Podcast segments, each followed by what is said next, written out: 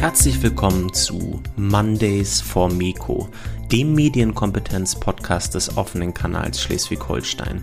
Hier sprechen wir jede Woche montags natürlich über Medien. Dazu liefern wir verschiedene Informationen, praktische Tipps und Hinweise, sowohl für Einsteiger als auch für Fortgeschrittene.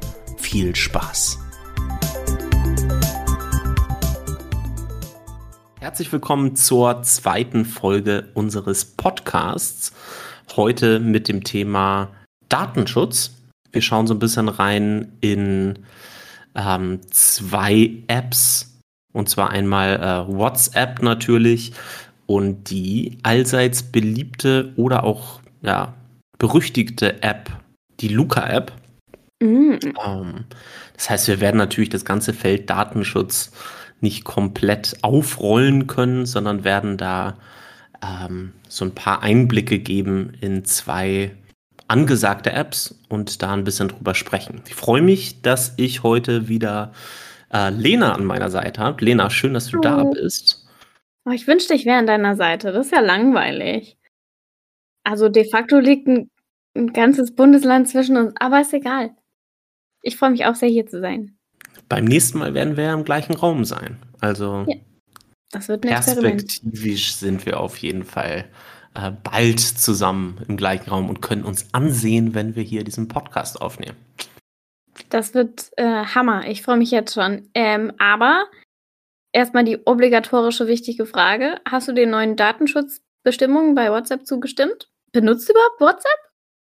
Nee, ich bin tatsächlich vor einigen Jahren schon weggegangen von WhatsApp. Und zwar als äh, diese ganze ähm, Geschichte mit Facebook gekommen ist. Das war 2014, wenn ich das richtig im Kopf habe.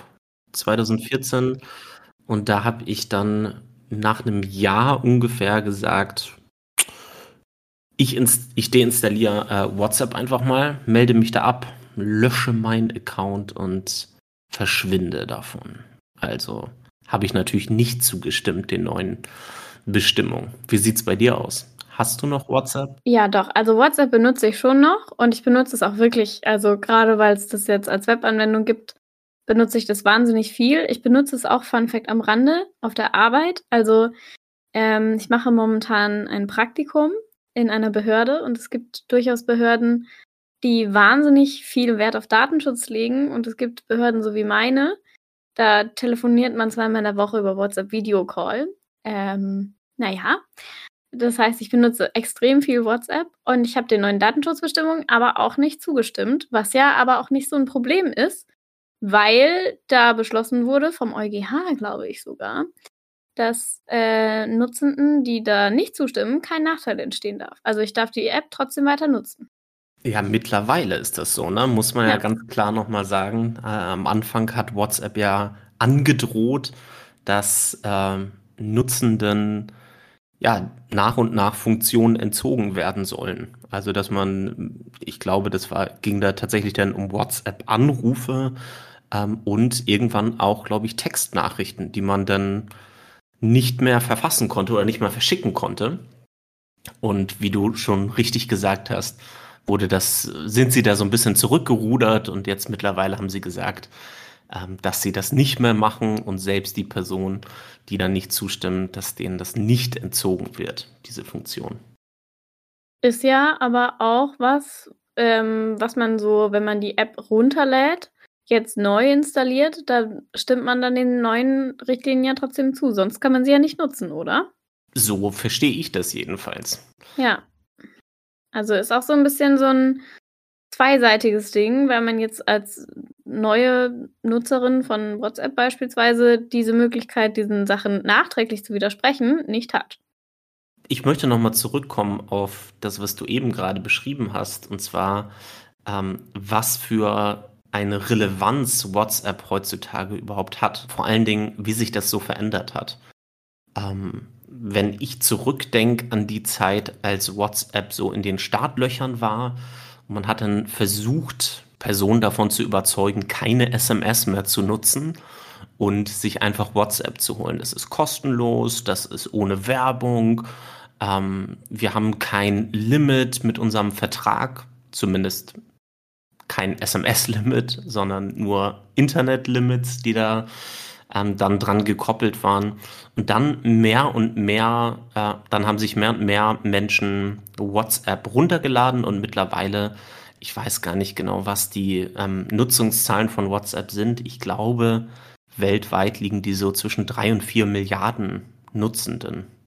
Meine ich jedenfalls mhm. mal gehört zu haben. Also schon wahnsinnig hohe Zahlen natürlich. Und jetzt kommt es ja seit dieser Übernahme von Facebook dann mehr und mehr dazu, dass man sich so fragt, ist das jetzt überhaupt wirklich gut, was da alles passiert? Schaffen wir das vielleicht von WhatsApp wieder wegzugehen? Ähm, und die Personen, die sich, die wirklich Zeit gebraucht haben, sich dran zu gewöhnen, denen fällt es jetzt halt total schwierig, da dann auch eventuell wieder wegzukommen. Das ist halt auch so ein bisschen es ist halt einfach, es hat halt jeder, man erreicht die meisten Leute, also zumindest im europäischen Raum. In ähm, China beispielsweise ist ja WeChat viel stärker und in den USA besitzt ja quasi jeder ein iPhone und dann wird viel über den iPhone Messenger geschrieben. Und das ist halt ähm, so eine Kommunikationsform, die ich schon ewig nicht mehr benutzt habe. Also ich ähm, habe genau zwei Menschen, denen ich immer SMS schreiben musste. Und das war Johannes, weil der halt kein WhatsApp mehr hatte, und noch jemand anders aus dem OK. Und mittlerweile habe ich mir Signal geholt, um den beiden zu schreiben. Dafür bin ich auch keine SMS mehr. Also dieses Gefühl, dass eine Nachricht Geld kostet und dass man mit einer Nachricht ähm, ein Zeichenlimit hat auch, das ist, kennt man ja gar nicht mehr. Also äh, ich verstehe zu 100 Prozent, dass man dann erstmal Schwierigkeiten hat, da sich umzugewöhnen. Und ich verstehe auch, dass man am Anfang vielleicht so eine gewisse Barriere noch hat, wenn man für eine Messenger-App bezahlen muss. Gleichzeitig möchte ich aber auch noch dazu sagen, das ist ja ein Raus, auf das du mich gebracht hast, dass bei WhatsApp die Nachrichten Ende zu Ende verschlüsselt sind. Das sind sie bei Telegram beispielsweise ja nicht.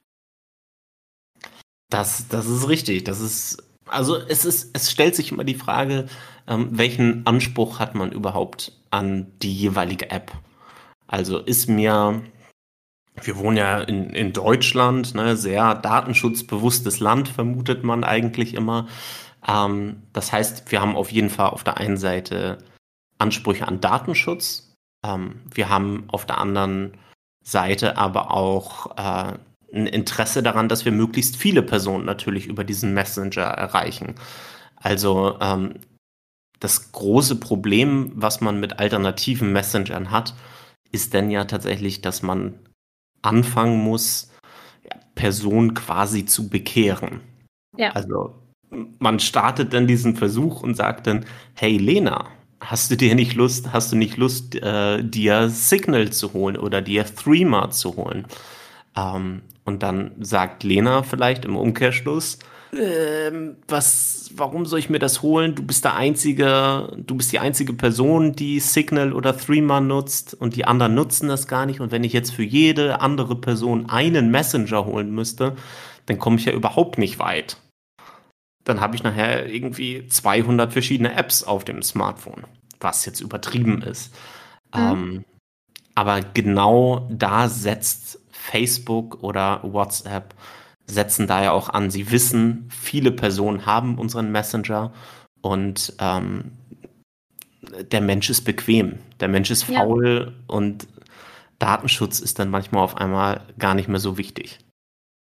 Ja, und das ist halt total krass, weil man ja eigentlich weiß, jede kostenlose App, die ich mir runterlade, bezahle ich mit meinen Daten. Und bei WhatsApp führt man ja wirklich krass hart private Gespräche. Also es gibt viele Turbulenzen und ähm, Überwerfungen und gute und schlechte neue Nachrichten, die man kriegt, die man ja dann wirklich nur über WhatsApp kriegt. Das heißt, da das Potenzial, da irgendwie bei einem Datenleak richtig krass private Sachen offengelegt zu bekommen, sind, das ist wahnsinnig hoch. Genau, wenn wir bei dem Thema Datenschutz sind und du ja gerade schon die ganzen verschiedenen Sachen angesprochen hast, die wir auch verschicken über WhatsApp oder andere Messenger, also irgendwie Sprachnachrichten, Textnachrichten, Standorte, äh, Fotos, Videos und so weiter, ähm, dann ist es natürlich relativ wichtig, dass da niemand mitlesen kann.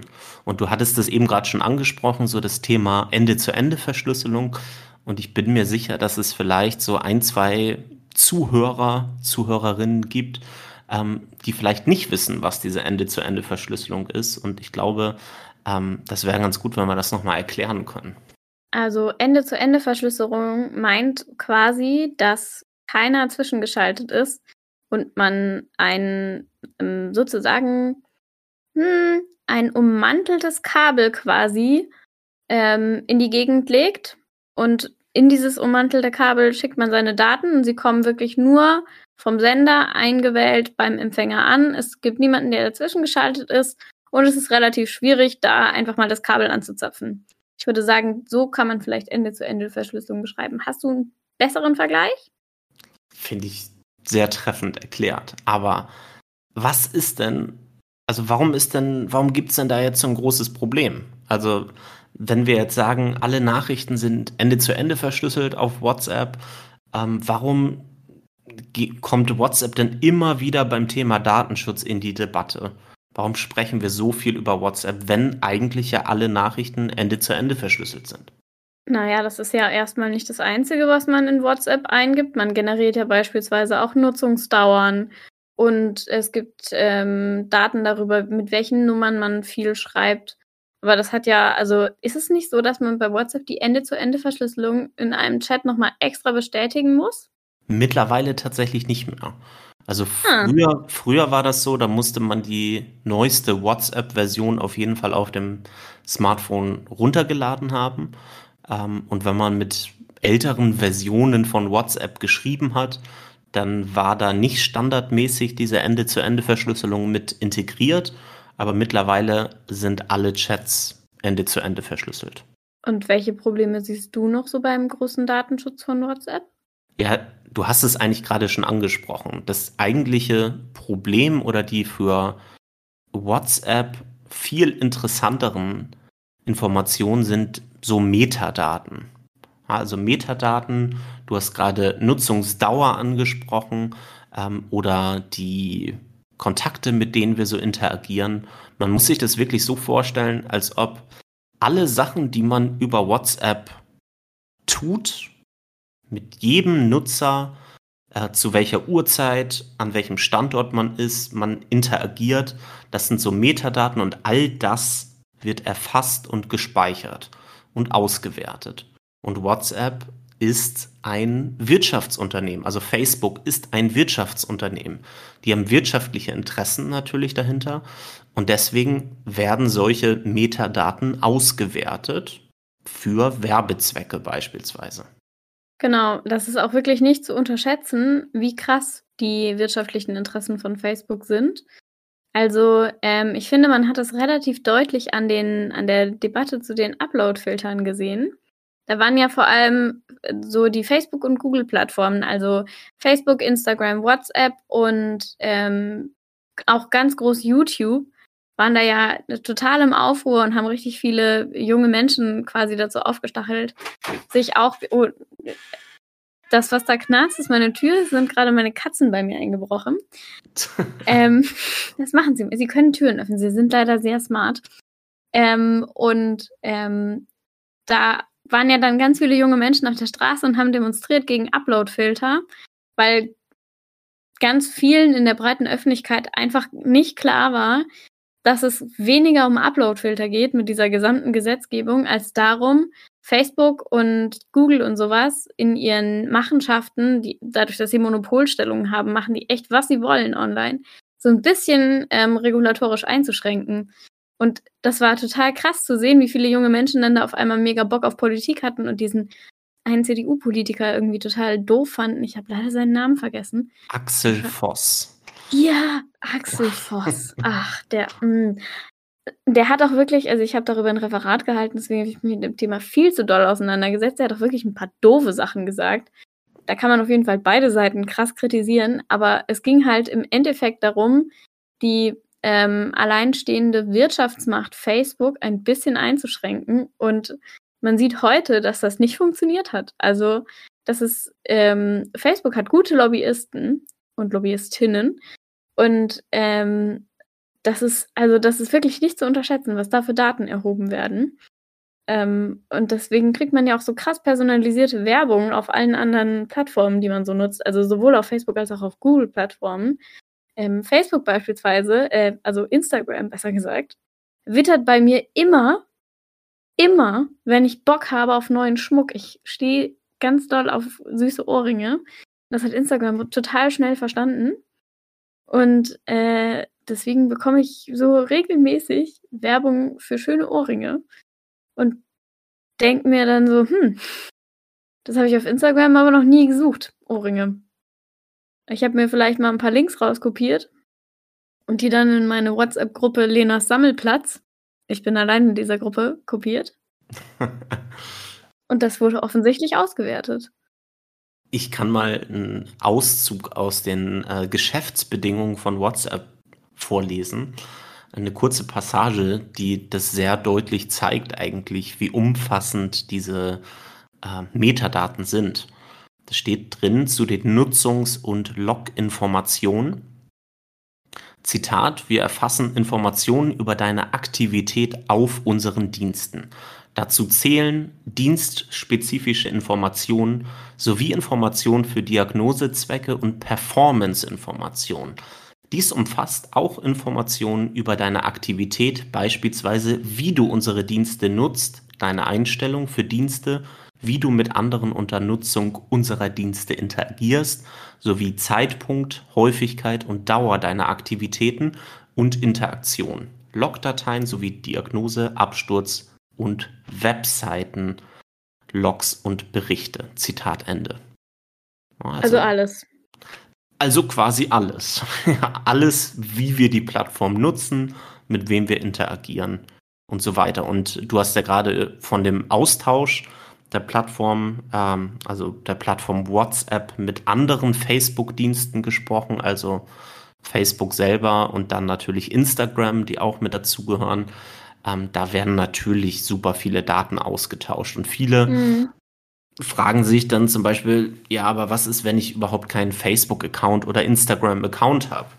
Ähm, was ist dann mit meinen Daten? Werden da trotzdem, trotzdem Sachen gespeichert oder ausgewertet?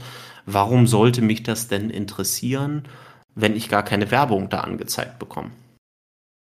Naja, zum einen ist das ja so problematisch, sobald man sich ein Konto anlegt, weil die Plattform weiß schon alles über dich.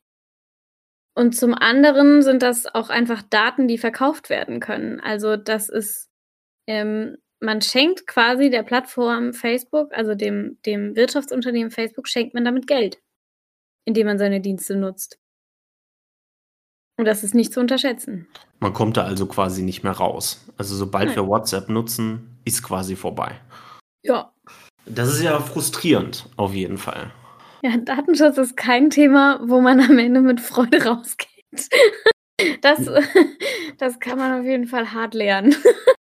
Ich finde es auch, ich finde es halt so, also wenn man Gespräche über WhatsApp hat oder führt, ähm, dann kommt es eben häufig zu dem Satz bei der anderen Person, ich habe ja nichts zu verbergen.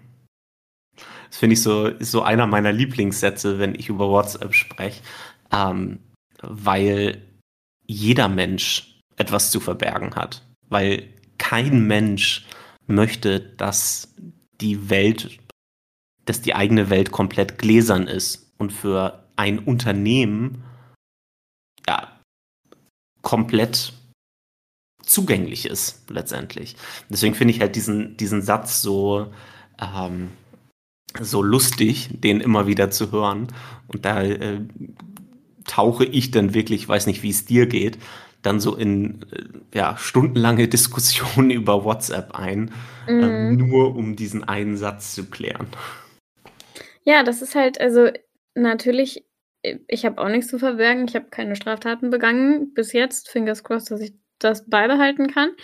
Aber ähm, das hat ja, also manche Sachen, die ich mache, haben ja trotzdem niemandem was anzugehen. Ähm, es kann ja irgendeinem großen Tech-Konzern im Silicon Valley egal sein, ob mir meine Mama gerade ein Foto von einem Rezept geschickt hat oder was weiß ich was. ein Foto von unserem Nachbarshund. Das ist ja egal. Also das, es geht ja nicht darum, was zu verbergen, sondern es geht einfach auch ein bisschen darum, seine eigene Privatsphäre zu schützen und als Privatperson halt quasi privat zu bleiben. Übrigens auch nochmal als Beweis, ne, wenn man sich nicht sicher ist, ähm, ob Facebook das wirklich auswertet, dann kann man sich ja nur diesen Cambridge Analytica-Skandal anschauen, wo es oh genau Gott, ja. darum ging. Mhm. Ich habe vor ein paar Tagen ähm, einen Text darüber gelesen, über eine ähm, Befragung von Facebook beim Europäischen Gerichtshof. Nein, gar nicht. Im EU-Parlament war das. Das war eine Anhörung im EU-Parlament. Und Facebook hat einfach niemand hingeschickt. Also das war eine lang geplante Anhörung ähm, zum Thema Datenschutz. Facebook hat einfach niemand hingeschickt. Da war keiner da. Ja, das zeigt doch ganz gut, wie, wie wichtig Facebook der Datenschutz ist. Richtig. Und diese öffentlichen Anhörungen im EU-Parlament, das sind super wichtige. Normalerweise kann man das relativ gut für Lobbyismus nutzen. Das sind super wichtige Veranstaltungen. Facebook hat da einfach keinen Bock drauf gehabt. Das ist, ist eine Haltung, die muss man auch erstmal äh, generieren. Also das ist, äh, hm, das ist ein gutes Selbstbewusstsein. Wenn man übrigens auf WhatsApp Datenschutz anklickt bei den Einstellungen, ähm, dann kann man nur einstellen, wer sieht, wann man zuletzt online war, was man für ein Profilbild hat, welche Infos man so preisgibt und ob man Lesebestätigungen hat und dass man niemanden seinen Live-Standort schickt. Also das ist für WhatsApp Datenschutz. Datenschutz ist für WhatsApp, was können die anderen von mir sehen. Und man bekommt interessanterweise auch überhaupt keinen Verweis auf die Datenschutzbestimmungen von WhatsApp. Ja. Also auch das ist ja nochmal sehr bezeichnend dafür, wie wichtig äh, da Transparenz auch ist. Aber die Einstellungen, die du angesprochen hast, sind trotzdem für WhatsApp-Nutzerinnen und Nutzer total wichtig, meiner Meinung nach. Also gerade ja. auch, wenn man über Jugendliche spricht, äh, die WhatsApp nutzen, da sollte man schon noch mal einen Blick reinwerfen in diese Datenschutzeinstellung und sagen, zumindest diesen zuletzt Online-Status, Profilbild, äh, meinetwegen auch Info und Status und vor allen Dingen auch die Lesebestätigung sollten eigentlich alle deaktiviert werden, um ja. Das so angenehm wie möglich zu machen. Ja, das gilt auch, wenn man als erwachsener Mensch WhatsApp viel braucht, um zu arbeiten ähm, fällt mir dann nämlich immer total schwer, dann zu sagen, okay, Arbeitszeit vorbei, ich habe noch eine WhatsApp, ich lese die jetzt nicht. Das ist, äh, finde ich immer ein bisschen, bisschen schwierig und anstrengend. Ja, und selbst wenn, wenn denn die andere Person sieht, dass du das gelesen hast, dann geht der wahre Terror ja erst richtig los. Also, Lena, warum antwortest du nicht? Wir haben doch heute Abend den Podcast. Schnell antworte jetzt, sofort, Fragezeichen, Fragezeichen, Emoji, Emoji. Ähm, und du bist auf der Arbeit und denkst dir so, ich kann gerade einfach auch nicht schreiben. Ich habe gerade ja. einfach keine Zeit. Ja, das ist also, das, dass das so einseitig gedacht wird, finde ich sehr frustrierend. Aber ich finde gut, dass man halt auswählen kann, ob man Lesebestätigungen sendet oder nicht. Und auch, dass man das mit den zuletzt online ein- und ausstellen kann. Das finde ich schon gut. Aber also, ich habe vorhin auch versucht, in die Datenschutzbestimmung von WhatsApp nochmal reinzugucken und ich habe sie nicht gefunden. Und das finde ich natürlich dann irgendwie ein bisschen frustrierend. Ja, problematisch übrigens auch nochmal zu den Lesebestätigungen. In Gruppen werden sie immer verschickt. Ja. ja. Also da denkt man sich auch so, da stellt man alles schön ein, deaktiviert das und in Gruppen ist es dann einfach wieder da. Ne? Die zwei blauen Häkchen. Ähm, also das finde ich auch frustrierend. Also da wird einem schon suggeriert, ähm, dass man die, die Macht hat über zumindest diese Faktoren des Datenschutzes. Ähm, und dann ist es nachher letztendlich doch nicht bei allen Funktionen so. Aber das Thema Datenschutz, ähm, du hattest es gerade schon gesagt, dass ähm, Facebook ja zu dieser Anhörung gar nicht gekommen ist. Mhm. Ähm, ich würde sagen, einer der Gründe, warum, ähm, warum Facebook und andere große Tech-Unternehmen ähm, die EU immer gesondert betrachten, ist natürlich diese allseits beliebte Datenschutzgrundverordnung. ja. Ähm, die DSGVO.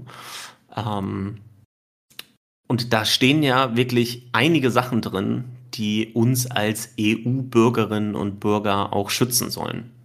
Ja. Und ich glaube, eine Sache, die bei Facebook dann auch noch problematisch ist, ist natürlich der äh, Serverstandort beispielsweise, ähm, der bei WhatsApp und Facebook natürlich in den USA ist.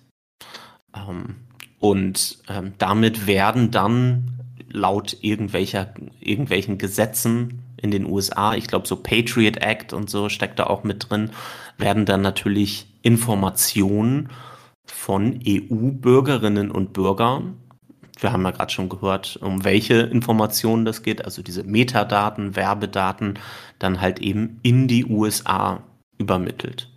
So, und das ist halt auch einfach so eine Sache, wo alle Alarmglocken läuten sollten und man sich so denkt, muss das jetzt wirklich sein? Oder gehe ich lieber zu Telegram hin? Lieber nicht Telegram, ne? da hatten wir ja schon äh, drüber gesprochen. Telegram, keine Ende-zu-Ende-Verschlüsselung, standardmäßig jedenfalls nicht integriert.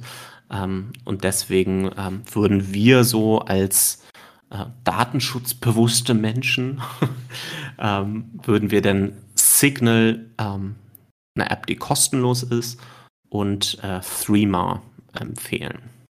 Ich möchte noch anmerken, dass man ja bei Telegram auch sehen kann, wenn Nachrichten weitergeleitet werden, woher sie weitergeleitet werden.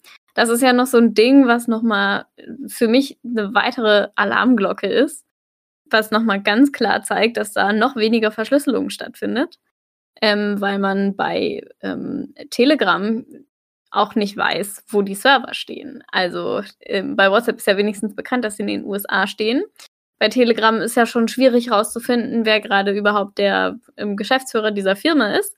Und wer dann tatsächlich die Software entwickelt und wo die Sachen stehen, ist halt doch mal viel schwerer ähm, zu ermitteln. Und es gibt viele deutsche Medien, die sich mit dem Thema auseinandergesetzt haben. Da gibt es beispielsweise ein gutes Video von Valulis Daily dazu auf YouTube. Ähm, keiner weiß, äh, wo Daten aus Telegram hingehen. Und man weiß ja aber allein schon, wie viele Menschen da am Online-Sein sind.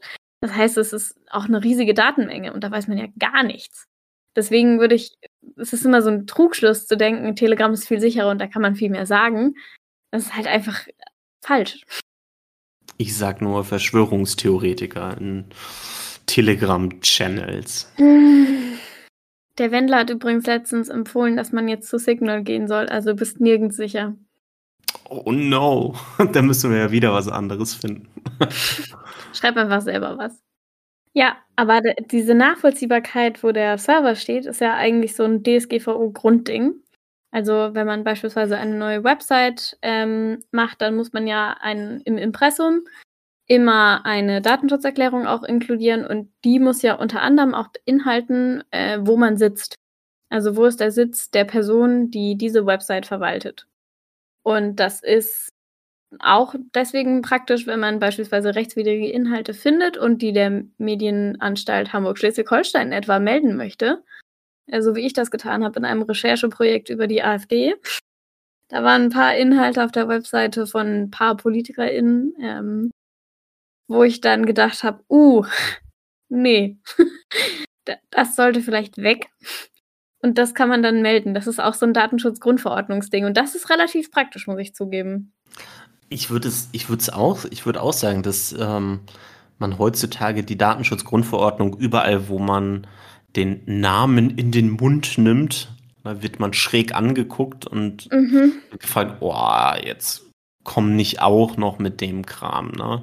Wir haben genug Sorgen damit. Also, und ich verstehe das auch, dass das total ätzend sein kann. Also jedes Mal, wenn man zum Arzt geht, zumindest einmal, äh, muss man unterschreiben, dass man der Verarbeitung der Daten, also dass man das halt, dass die Arztpraxis die Daten speichern darf, dass man dem zustimmt. Und noch viel nerviger, meiner Meinung nach, ist, wenn man auf irgendwelchen Internetseiten unterwegs ist und ständig Cookies akzeptieren muss oder. Oh, oder ablehnen. Ja, und das ist ein richtiger, das ist ein richtiger Kampf, das Ablehnen. Ey, das ist immer so. Ich habe heute Morgen dir dazu auch einen Artikel geschickt. Ähm, das ist, da sind klagen jetzt nämlich Menschen am EuGH, also am Europäischen Gerichtshof, ähm, und haben verschiedene große Websites, auch von wirklich großen deutschen Firmen beispielsweise, ange aufgelistet, dass deren Cookie Notice, also dieses Banner, wo man zustimmen oder ablehnen kann, äh, dass das nicht DSGVO-genorm ist. Aber das ist wirklich nicht zu unterschätzen, wie viel länger das dauert, das abzulehnen. Also ich ne nehme die nie an. Und es dauert im Schnitt so drei Sekunden, bis ich überhaupt eine Website lesen kann. Wenn man die einfach annimmt, dann dauert es eine halbe Millisekunde. Das ist aber schon, da bist du schon eher von der schnelleren Sorte, würde ich sagen. Ja. Also, wenn man sich das dann noch alles durchliest, was für Cookies da gespeichert werden. Na, also, man könnte ja pauschal sagen, wir lehnen alles ab oder nur notwendige Cookies. Ne? Manchmal geht es ja gar nicht ohne mhm. irgendeine Form von Cookies. Ähm, aber wenn man sich das durchliest, was dahinter steht, dann braucht man vielleicht eine halbe Stunde. Mhm. Und dann kommt man irgendwann auf die Website. Ja, vielleicht sollten wir Cookies kurz erklären, Johannes. Möchtest du? Ja, Cookies sind letztendlich kleine Datenpakete, die ähm, gespeichert werden, sobald wir auf irgendwelchen Internetseiten unterwegs sind. Und diese Cookies, diese Datenpakete werden ausgetauscht mit anderen Internetseiten meistens. Das können beispielsweise Werbeanbieter sein. Ähm, ja, also ich sag mal so, der Hauptbereich, der für uns jetzt interessant ist, sind Werbeanbieter. Ähm, mhm. Beliebtes Beispiel, zum Beispiel eine, ähm, also Flüge.de. Also man guckt nach einem Flug, ähm, gibt Mallorca ein ähm, und da findet man ein, ein Ergebnis und überlegt sich dann, hm, soll ich das jetzt wirklich machen? Ähm, in der Zeit, in der ich das alles tue, wird ein Cookie gespeichert, dass ich eine Suchanfrage gestellt habe, also gesagt habe, der Johannes möchte gerne nach Mallorca. Und vielleicht kaufe ich noch nicht sofort dieses Flugticket und denke, morgen ist das vielleicht günstiger. Und mhm. dann gehe ich am nächsten Tag wieder auf die Internetseite und suche wieder nach Flügen nach Mallorca und auf einmal ist der Preis teurer geworden. Ist der Preis teurer geworden. Warum? Weil die Internetseite weiß, Johannes war schon mal da und ich muss mich da nicht anmelden. Das passiert eben ganz automatisch. Ähm, Johannes war schon mal da, möchte also nach, gerne nach Mallorca fliegen. Und wenn wir ihm das jetzt ein bisschen teurer anbieten, vielleicht hat er Angst, dass es wieder teurer wird. Also schlägt er vielleicht zu. Und haben wir, schon haben wir Gewinn gemacht. Das ist jetzt quasi, da geht es jetzt um ein Cookie innerhalb einer Website. Das kann aber auch natürlich ein Austausch sein mit verschiedenen Internetseiten. Genau. Ähm, dem kann ich nicht viel hinzufügen. Ähm, nur, dass es auch, wenn man beispielsweise jetzt Websites erstellt, wahnsinnig schwierig ist, ähm, ein DSGVO-genormes Plugin zu finden, das man dann auf eine Website integrieren kann, was dieses Banner eben anzeigt und dann auch entsprechend die Cookies deaktiviert je nachdem, wie die Präferenz da festgelegt wurde. Und ähm, Cookies haben halt auch den wahnsinnigen Nachteil, dass sie extrem praktisch sind. Wenn man nämlich beispielsweise im Default Cookies ausmacht, ähm, kann man ja, wenn man Google nutzt ähm, mit einem Gmail-Account, dann kann man da ein bisschen was einschränken. Und das macht es wahnsinnig nervig, weil man sich auf jeder Seite bei jedem Aufruf neu registrieren muss. Und das macht man genau einmal und dann hat man keine Lust mehr. Und dann macht man sie doch wieder an. Es gibt da übrigens ein, ein ähm, interessantes äh, Plugin für den äh, Browser, das nennt sich Lightbeam. Und Lightbeam ist ein ähm, Plugin, das einem visualisiert, welche Cookies von welcher Internetseite ähm, ja, miteinander kommunizieren. Also wenn ich auf spiegel.de gehe, ähm, welche Cookies existieren und sprechen mit welchen anderen Seiten. Das wird dann so ein, wenn man so zwei Tage mit diesem Plugin im Internet surft, wird einem dann die Tragweite dieser Cookies erst wirklich bewusst. Also das ist dann ein riesen Netz, das daraus entsteht. Und ähm, man versteht natürlich nicht, was die genau austauschen, das kann man leider nicht sehen, aber man weiß, dass einfach eine Menge an Austausch passiert. Ja. Ähm, hast du schon mal deine personalisierte Werbung deaktiviert bei Google? Oh ja. Aber ich, ich glaube, das geht wahrscheinlich sogar ein bisschen zu weit. Ja, Jetzt das vermute stimmt. ich mal. Ähm, ich würde noch mal kurz zu ähm, WhatsApp zurückkommen ähm, und zu einer ähm, zu einer auch relativ aktuellen Geschichte und zwar der Streit mit äh, Apple. Also Apple und Facebook, die vertragen sich momentan nicht so gut. Ähm, und zwar, weil Apple immer groß damit wirbt, ähm, für mehr Privatsphäre zu sorgen. Ich finde, Datenschutz ist übrigens immer so ein Begriff, ja, der ist immer geprägt von der DSG, DSGVO momentan und Datenschutz sagt eigentlich nicht wirklich, was es ist. Also ich finde da Privatsphäre eigentlich den treffenderen Begriff. Mhm. Ähm, also und Apple hat gesagt, wir, wir wollen bei den Nutzern für mehr Privatsphäre sorgen. Und deswegen sorgen wir für mehr Transparenz auch letztendlich, was Apps von euch wollen. Ähm, und wenn man in Apples App Store mittlerweile unterwegs ist und eine App findet, zum Beispiel WhatsApp, ähm, dann findet man ganz genau eine Auflistung, was diese App eigentlich alles sammelt von einem. Und außerdem, also das ist eine Sache, die sie verändert haben. Ähm, und eine weitere ist, dass Apple eine Funktion in das ähm, neue Betriebssystem eingeführt hat, und zwar, dass man das sogenannte App-Tracking deaktivieren kann. Ja, das heißt, man wird beim Öffnen von neuen Apps oder schon existierenden Apps fragt Apple ein, ähm, ob man diesen Apps erlauben möchte, ähm, ja, die Nutzungsdaten auszuwerten für Werbezwecke. Und all das, was wir jetzt gerade über Metadaten und WhatsApp schon gelernt haben und dass es für Werbezwecke eingesetzt wird, lässt eigentlich schon vermuten, warum Facebook mit dieser Entscheidung, das in das Betriebssystem zu integrieren, überhaupt nicht einverstanden ist. Das ist echt krass. Das wusste ich gar nicht, dass ähm, der Apple Store einem das anzeigt. Aber ich lese dir jetzt mal vor, was WhatsApp über mich liest.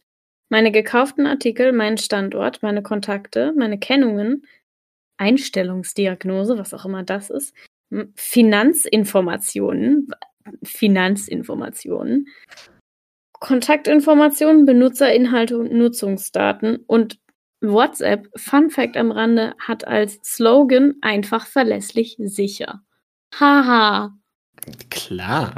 ich fühle mich richtig sicher. Finanzinformationen. Also ich meine, es gibt keine Finanzinformationen von mir auf WhatsApp, aber ich finde es wahnsinnig, dass, dass das da trotzdem drin ist. Und das, was du vorgelesen hast, das ist ja nur der Teil zur Analyse. Also wenn du darauf klickst, äh, dann wird die Liste länger. Ähm, und ganz oben steht dann übrigens auch Nutzungsdaten mit Untertitel Werbedaten. Also da freut sich der sichere Messenger WhatsApp natürlich nicht besonders, ähm, dass da für mehr Transparenz gesorgt wird. Übrigens, damit möchte ich oder möchten wir nicht sagen, dass Apple ähm, das Beste ist, was es so gibt in Sachen Datenschutz oder ähm, dass Apple nicht selber auch Daten auswertet von einem.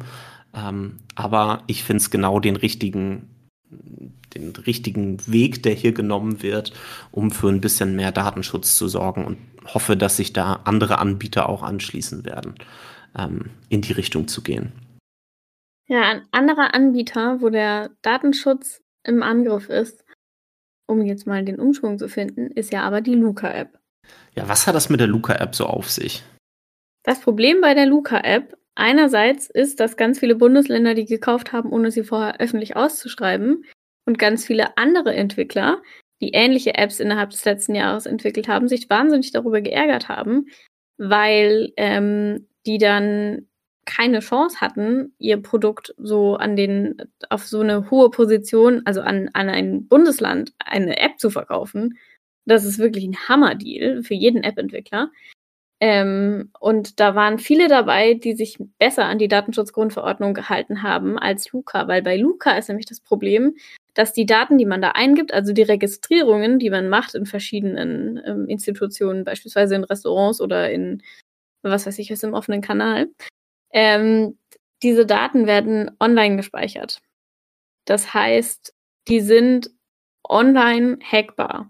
Und wenn man da gewieft ist als Hacker, kann man halt komplett nachvollziehen, was ich beispielsweise an einem Tag erlebt habe, weil ich mich überall mit der Luca-App registriert habe. Okay, Und das also, ist nicht zu unterschätzen.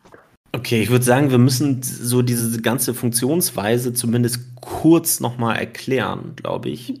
Guter Punkt. Warum ist die Luca-App auch so beliebt gewesen? So, also ähm, erstmal ist das ja, glaube ich, eine, eine Vereinigung von verschiedenen Künstlern und Programmierern, gewesen. Also ja, vor allem Smudo. Smudo, ne? also wenn man irgendwo im Fernsehen irgendjemanden gesehen hat, also ein Gesicht hinter der Luca-App, dann war es Smudo auf jeden Fall. Ähm, und die haben eine App programmiert und eine Website programmiert, ähm, wo es um Kontaktnachverfolgung geht. Also Corona ähm, als Stichwort natürlich. Und ähm, die Luca-App hat etwas gemacht, und zwar, dass man, dass vor allen Dingen Unternehmen äh, eine einfache Lösung anbieten konnten zur Kontaktnachverfolgung. Das war ja irgendwie zu der Zeit ähm, Pflicht und ist heutzutage ja auch oder heute auch immer noch teilweise Pflicht, ähm, dass Unternehmen das machen und Unternehmen haben sich gesagt, wie sollen wir denn jetzt überhaupt irgendetwas anbieten können? Wir können das jetzt ja nicht selber programmieren. Und in diese Marktlücke, würde ich sagen, ähm, sind die Entwickler der Luca-App direkt reingegrätscht. Ähm, und deswegen waren auch super viele Unternehmen und Landesregierungen ähm, total happy, dass es dieses Angebot auf einmal gab. Denn die ähm, Corona, ähm, Corona-App der Bundesregierung mit dem Robert Koch Institut ähm, die hatte diese Funktion jedenfalls nicht. Also man kann ja dann äh, einen QR-Code ähm, in den Eingang stellen ähm, und den kann man mit der Luca-App scannen und damit registriert man sich dann, dass man dieses Gebäude betreten hat. Und das, diese Funktion gab es und ich glaube, gibt es immer noch nicht zum Stand jetzt jedenfalls noch nicht mit der offiziellen Corona-App. Richtig. Und das ist total schade, weil die offizielle Corona-App ja extra so entwickelt wurde, dass sie relativ schwer hackbar ist, weil die ja auch den Standort, ähm, den man hat, die ganze Zeit aufnimmt und gegebenenfalls mit anderen teilt. Das macht sie aber nur, also wenn man ähm, ihr den Befehl dazu gibt. Und vorher sind die Daten erstmal lokal auf dem Handy gespeichert und werden nach einer Woche gelöscht das ist viel sicherer für den Einzelnen und auch für die Privatsphäre, als wenn man die Daten online speichert und dann in einer Woche löscht. Also die werden wirklich nur freigegeben, wenn sie, wenn, wenn der Bedarf daran besteht. Und deswegen haben sich ja viele Leute gewünscht, dass man in diese App ähm, die Nachverfolgung ähm, der Kontakte ähm, und der, der Orte, an denen man war, integriert. Auch einfach, weil es schlanker ist, weil man da nur eine Anwendung hat. Genau. Also die, die Unternehmen, die denn diese Luca-App nutzen, bei denen ist es dann so, dass sie ähm, auf eine Website zugreifen können, wo sie sich anmelden können mit ihrem Unternehmen. Und da sehen sie dann anonymisiert erstmal ähm, irgendwelche Nutzer, die sich eben gerade, die sich in dem Unternehmen befinden. Ähm, und sobald eine, einer dieser Nutzer ähm, ein positiven äh, Corona-Test äh, hat, dann kann der das in der eigenen Luca-App angeben. Dann wird das ans Unternehmen geschickt, die bekommen dann eine Mitteilung und können dann quasi die Nutzungsdaten oder die, die entschlüsselten Daten der anderen Menschen, die in dem Unternehmen waren, dann weiterschicken ähm, an die Gesundheitsbehörden. So, das ist so ungefähr, wie es funktioniert. Ähm, Und die Unternehmen waren natürlich auch super happy. Und zwar, ähm, weil die Luca-App ja kostenlos ist. Mhm. Aber du hattest jetzt ja irgendwie was von Kosten gesagt. Und das müssen wir, glaube ich, auch nochmal ganz klarstellen. Ist die Luca-App überhaupt kostenlos oder wo entstehen da Kosten? Die Kosten entstehen vor allem auf Länderseite, weil ganz viele Länder, unter anderem auch Schleswig-Holstein, Lizenzen für die Luca-App kaufen und sie dann quasi in dem Bundesland verfügbar und nutzbar machen, für Behörden etwa. Ähm, was im Endeffekt bedeutet, es gibt schon Leute, die für diese App bezahlen und das ist auch gut und wichtig, weil wenn man, wie zum Anfang zurückrudert, da haben wir ja schon gesagt, dass es immer, wenn man eine kostenlose App hat, dass man immer mit seinen eigenen Daten zahlt.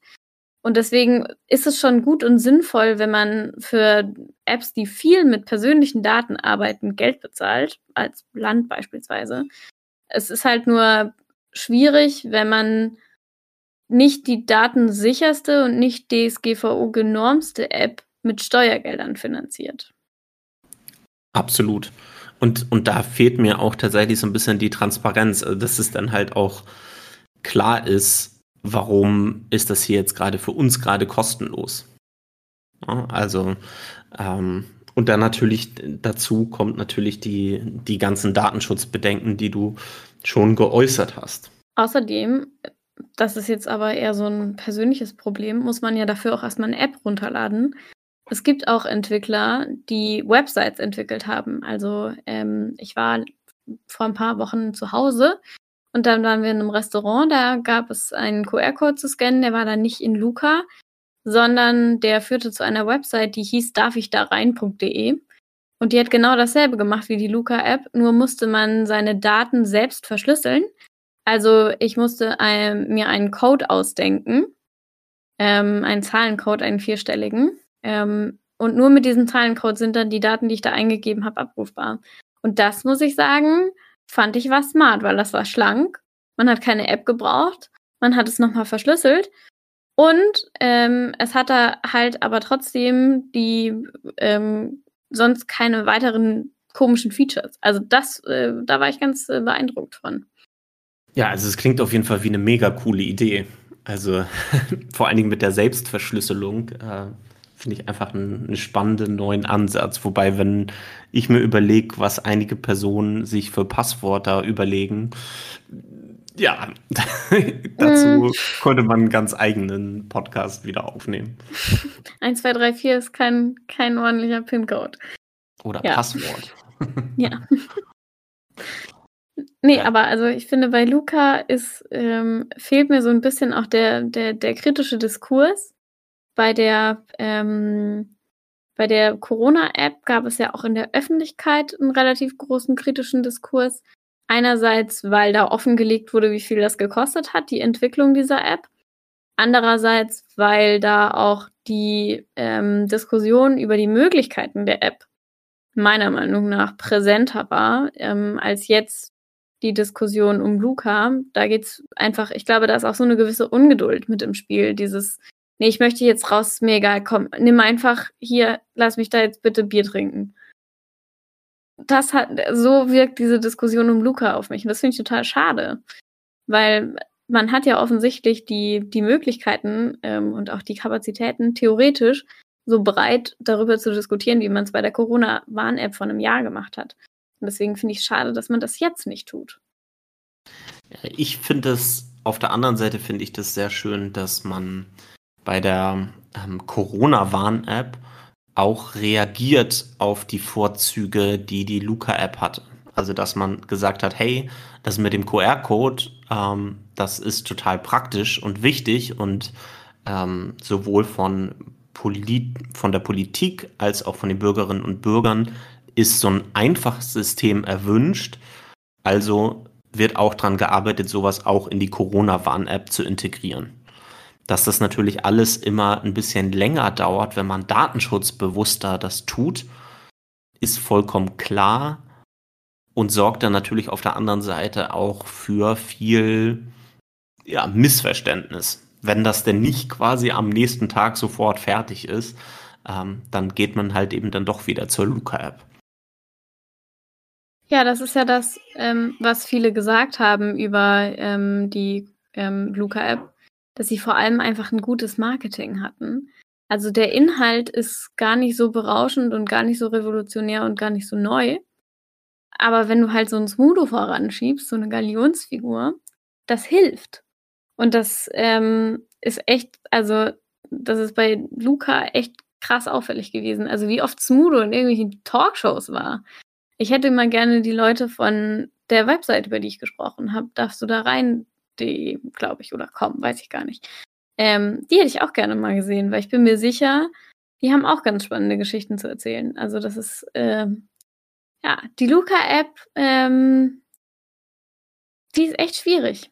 Auf der anderen Seite ist sie halt leider, so wie viele datenschutztechnisch schwierige Angelegenheiten im Internet, wahnsinnig praktisch.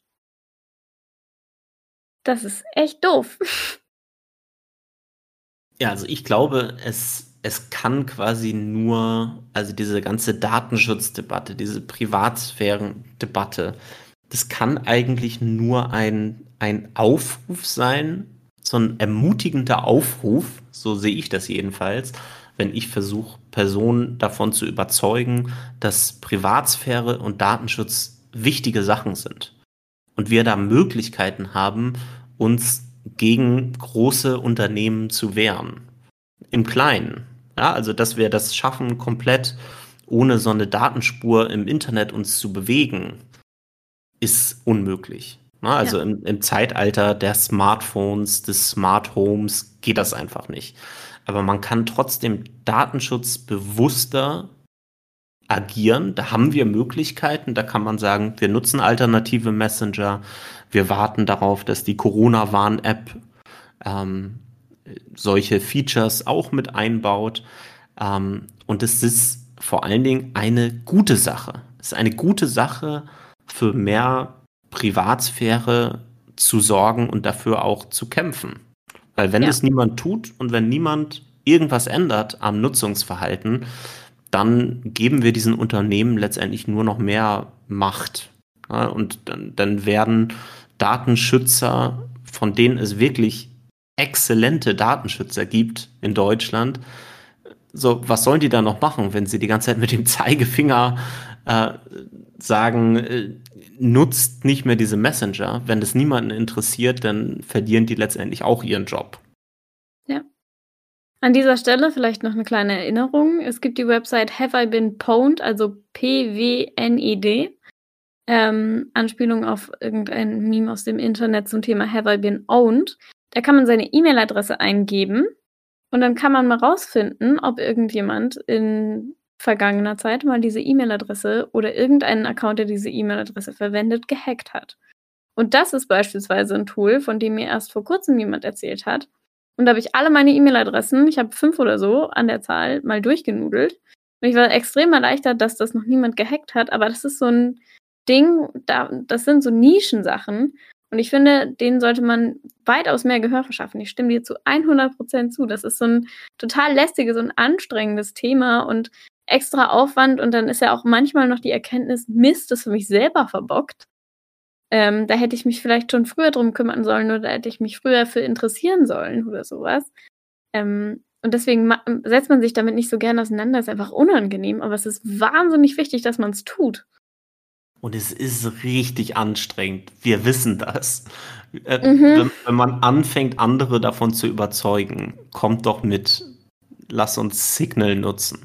Und unser Tipp ist da, fangt klein an. Also fangt nicht gleich mit komplettem Freundeskreis und Arbeitskreis äh, und Familie an, sondern startet klein. Sucht euch zwei Personen raus, die zwei wichtigsten Personen, mit denen ihr kontaktet. Vielleicht ist es die Familie, vielleicht ist es der Partner, die Partnerin. Ähm, und überzeugt die Person, zu einem anderen Messenger zu wechseln. Und dann weitet ihr das langsam aus und sagt, ja, jetzt fragen wir vielleicht die Familie, den engsten Freundeskreis und irgendwann könnt ihr quasi die letzten Verbindungen dann kappen und könnt sagen so, wir, wir löschen WhatsApp jetzt äh, komplett oder andere ähm, Apps oder Programme löschen wir denn komplett aus unserem Repertoire raus? Das klingt erstmal so echt hammerhart utopisch.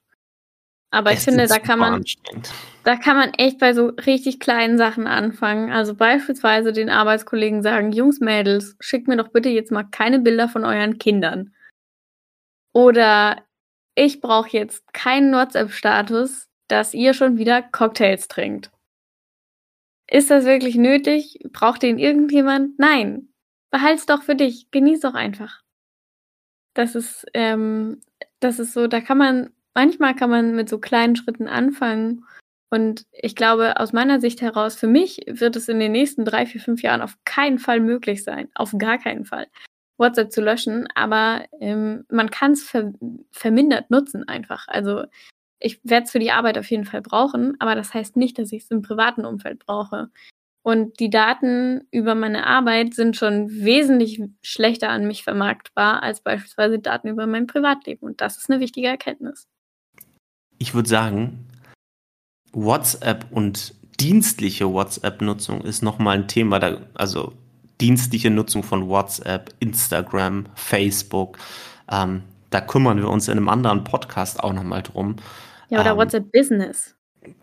WhatsApp Business, denn im normalen WhatsApp steht zum Beispiel drin, nur für die private Nutzung darf man WhatsApp einsetzen. Also dienstliche Nutzung ist in den Geschäftsbedingungen von WhatsApp untersagt, weil die natürlich wollen, dass man WhatsApp Business sich holt, aber auch so eine spannende Sache quasi, die man dann, wo man sich denkt, äh, wenn man das alles durchgearbeitet hat, die ganzen Geschäftsbedingungen und Datenschutzbestimmungen und so weiter, ja, was können wir überhaupt noch machen oder was machen die so mit uns? ähm, ich würde sagen, ähm, wir beenden den Podcast für heute, ähm, haben ein paar spannende Einblicke, vielleicht auch erschreckende Einblicke liefern können in die Welt von WhatsApp und ähm, der Luca-App. Ähm, Freue mich sehr aufs nächste Mal. Lena, ich bin gespannt, was wir beim nächsten Mal als Thema mitbringen. Bis dahin, habt eine schöne Woche. Das war's mit Mondays for Meko. Nächste Woche gucken Lena und ich auf absolute No-Gos für uns im Internet. Wenn ihr also gespannt seid, was bei uns auf der Liste draufsteht, dann schaltet nächste Woche Montag gerne wieder ein. Ansonsten folgt uns bis dahin gerne auf Instagram unter Mondays vom Meko oder offener Kanal unterstrich SH. Bis nächste Woche.